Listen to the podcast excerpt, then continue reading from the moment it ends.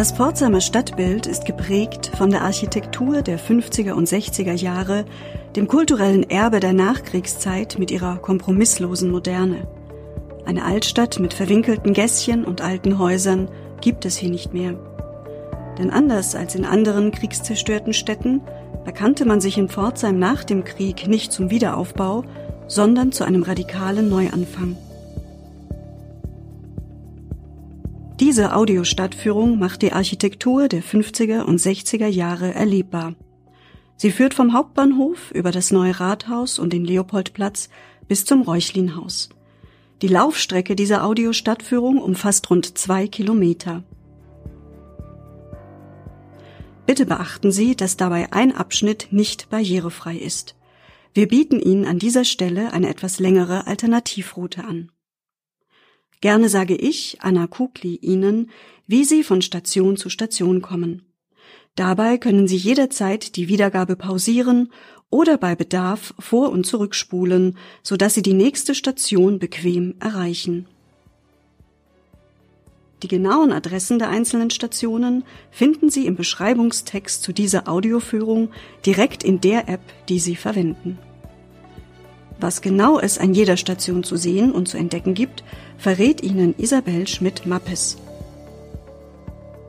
Entdecken Sie nun mit uns die Pforzheimer Nachkriegsmoderne der 50er und 60er Jahre.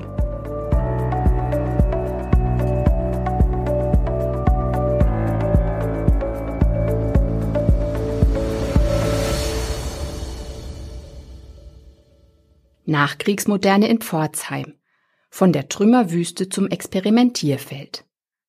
Eine vom Krieg gezeichnete Stadt. Dieses Image haftet Pforzheim bis heute an. Das Trauma, bedingt durch den Luftangriff vom 23. Februar 1945, scheint noch immer nicht überwunden.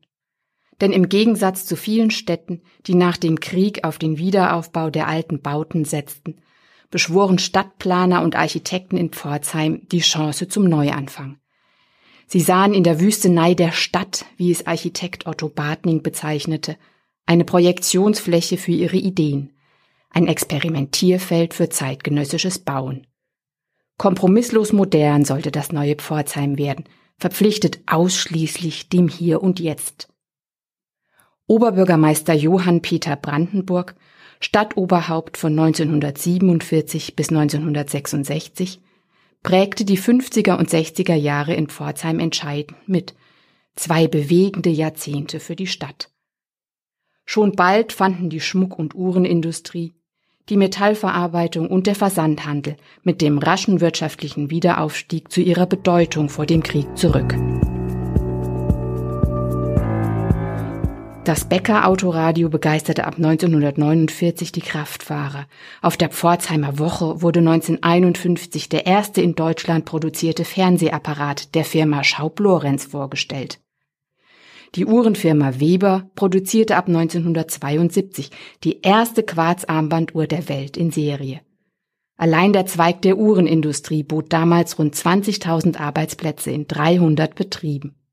Die Nachkriegszeit mit ihrer kompromisslosen Moderne bildet inzwischen eine historisch abgeschlossene Epoche, die durchaus unterschiedlich bewertet wird. Diese Audiostadtführung stellt Ihnen eine Auswahl der lokalen architektonischen und künstlerischen Leistungen dieser Zeit vor und will für sie werben. Denn das kulturelle Erbe der Nachkriegszeit prägt die Identität Pforzheims.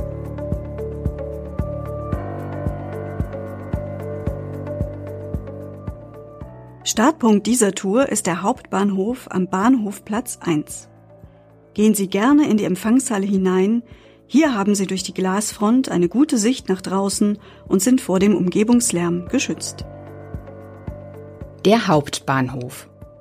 Das neue Empfangsgebäude des Hauptbahnhofs mit gläserner Halle und goldenem Dach wurde 1958 eingeweiht. Der Architekt Helmut Konradi schuf mit dem Bahnhof ein spannendes Beispiel nachkriegsdeutscher Verkehrsarchitektur. Mit großzügiger Glasfront und kühnem Schwebevordach öffnet sich die Bahnhofshalle als elegantes Entree zur Innenstadt. In der Dämmerung verwandelt sich die gläserne Halle zu einem strahlenden Lichtkörper. Den Hallenraum prägt eine riesige Wandplastik aus Leichtmetall, Der Bildhauer Josef Karl Huber verfremdete das vorgegebene touristische Motto Goldstadt an der Schwarzwaldpforte zu einem abstrakten Suchbild mit Fisch und Bambi. Wählen Sie nun den Haupteingang des Bahnhofs im Rücken, die Ampel. Gehen Sie auf der anderen Straßenseite nach rechts weiter und folgen Sie der Bahnhofstraße, bis Sie zu Ihrer Rechten das ehemalige Hauptpostamt sehen, einen großen grauen Baukörper, dessen Südfassade ein Globus mit Brieftauben ziert. Die Polizeidirektion, ehemals Hauptpostamt. Wo heute die Polizei ihren Sitz hat, eröffnete 1959 die Post ein repräsentatives Hauptpostamt im Stil der internationalen Moderne. Rasterfassaden mit großzügigen Fensterflächen und rötlichen Natursteinbrüstungen bestimmen die Längsseiten. Himmelwärts an der Stirnwand zur Kienlestraße umkreisen Brieftauben den Globus. Das weltumspannende Vertriebsnetz der Post war eine Lebensader für die Schmuckindustrie und den Versandhandel. Das Pforzheimer Postamt hatte nach Berlin den umfangreichsten Paketversand in Deutschland. Von 1998 bis 2000 wurde die denkmalgeschützte Hauptpost zur Polizeidirektion und für die Druckerei der Pforzheimer Zeitung umgebaut. Sicher ist Ihnen im Vorbeigehen zu Ihrer Linken schon der markante Turm aus rotem Sandstein aufgefallen. Er gehört zum ehemaligen Bezirks- und Landratsamt, das, zugegeben, schon 1903 entstanden ist. Das ehemalige Bezirks- und Landratsamt. Das Bezirksamt war Badens erster Staatsbau in Jugendstilformen. Im Zweiten Weltkrieg wurden Turm und Bau schwer beschädigt. Als Wahrzeichen der Stadt wurde das Bezirks- und Landratsamt nach dem Krieg wiederhergestellt und 1963 mit dem bekrönenden Turmhelm vollendet. Zum Blumenhof hin entstand ab 1955 außerdem der Erweiterungsbau mit dem Sitzungssaal.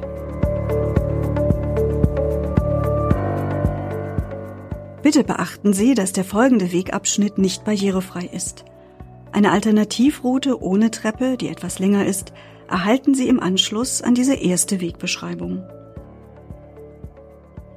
Wenn Sie den Bezirksamtsturm zu Ihrer Linken haben, Gehen Sie noch ein paar Schritte weiter die Bahnhofstraße bergab, bis Sie links abbiegen können, in den kleinen Durchgang zwischen den zwei Bauten aus rotem Sandstein, die zum ehemaligen Bezirksamt gehören. Gehen Sie die beiden Treppenabschnitte hinunter, bis zu Ihrer Linken mehrere Parkbänke zu sehen sind. Nehmen Sie hier im Blumenhof gerne Platz, um die nächste Beschreibung zu hören.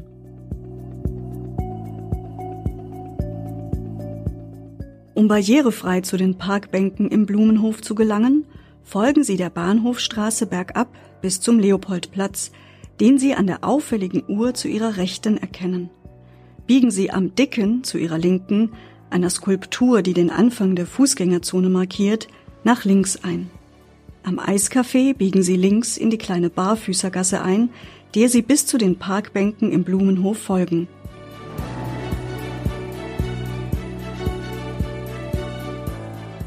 der Blumenhof mit Caritasbau und Blumenhofbau.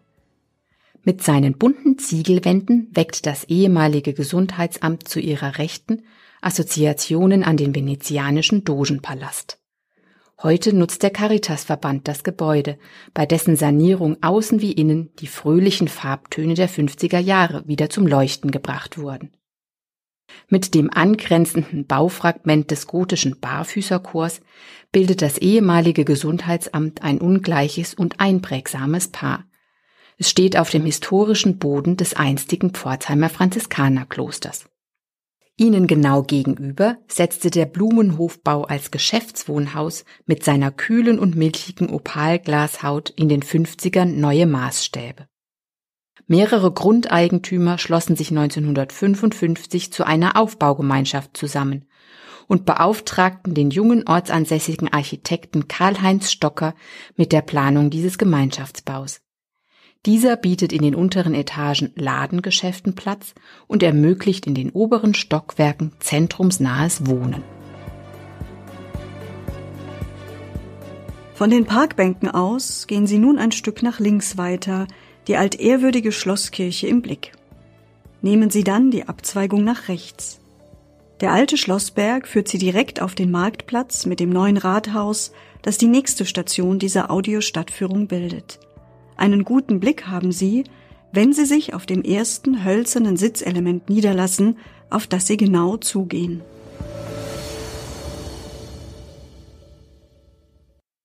Das neue Rathaus. Das neue Rathaus steht am traditionellen Ort in der Stadtmitte. Das ehrgeizige Projekt entstand Ende der 60er Jahre und hatte den Anspruch, Schlussstein des modernen Neuaufbaus zu werden. Aus heutiger Sicht wirkt der kolossale Betonrohling recht dominant. Die Fassaden sind im Sinne des Beton Brut nach Le Corbusier mit Reliefs strukturiert. Westseitig setzt anstelle des historischen Marktplatzes das freigestellte Ratssaalgebäude einen Akzent zwischen zwei fließenden Freiräumen. Das Interieur des Ratsaalgebäudes geht auf Entwürfe der Innenarchitektin Hertha Maria Witzemann zurück. Im großen Ratssaal gibt es Druckstöcke von Hab Grieshaber mit düsteren Szenen zur Stadtgeschichte zu bewundern. Der Ratssaal ist zu den öffentlichen Sitzungen des Gemeinderates für die Öffentlichkeit zugänglich. Die nächste Station dieses Spaziergangs ist der Leopoldplatz. Um diesen zu erreichen, folgen Sie der Fußgängerzone Richtung Westen. Wenn Sie das Rathaus im Rücken haben und den alten Schlossberg, den Sie vorhin hinunterkamen, vor sich sehen, gehen Sie also nach links und dann immer geradeaus bis ans Ende der Fußgängerzone. Gesellen Sie sich zur Skulptur des Dicken. Sie ist ein beliebter Treffpunkt der Einheimischen. Von hier aus haben Sie einen guten Blick über den Leopoldplatz.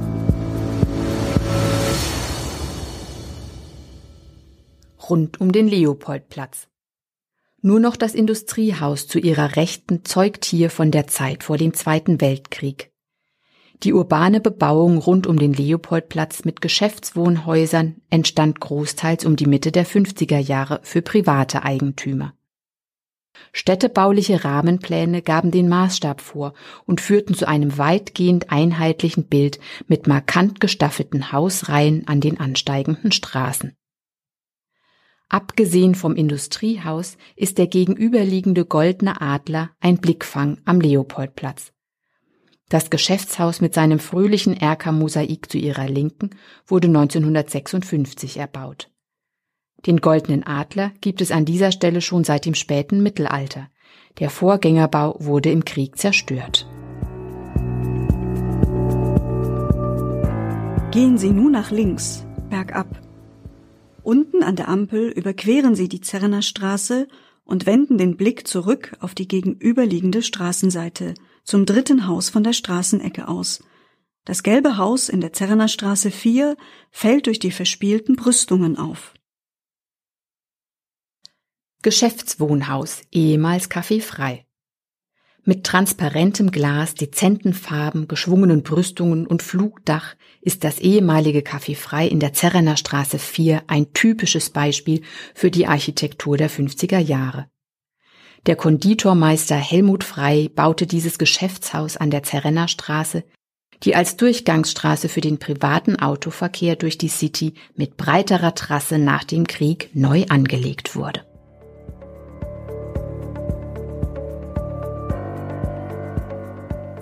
Setzen Sie nun Ihren Weg fort. Drehen Sie sich bitte wieder um und folgen Sie weiter der Leopoldstraße, die Sie nun mit der Rossbrücke über die Enns führt. Gehen Sie weiter geradeaus, bis sich zu Ihrer Rechten ein kleiner dreieckiger Platz auftut, der Sedernplatz. In dessen Mitte steht ein besonderer Schalenbrunnen, der Ihre Aufmerksamkeit verdient.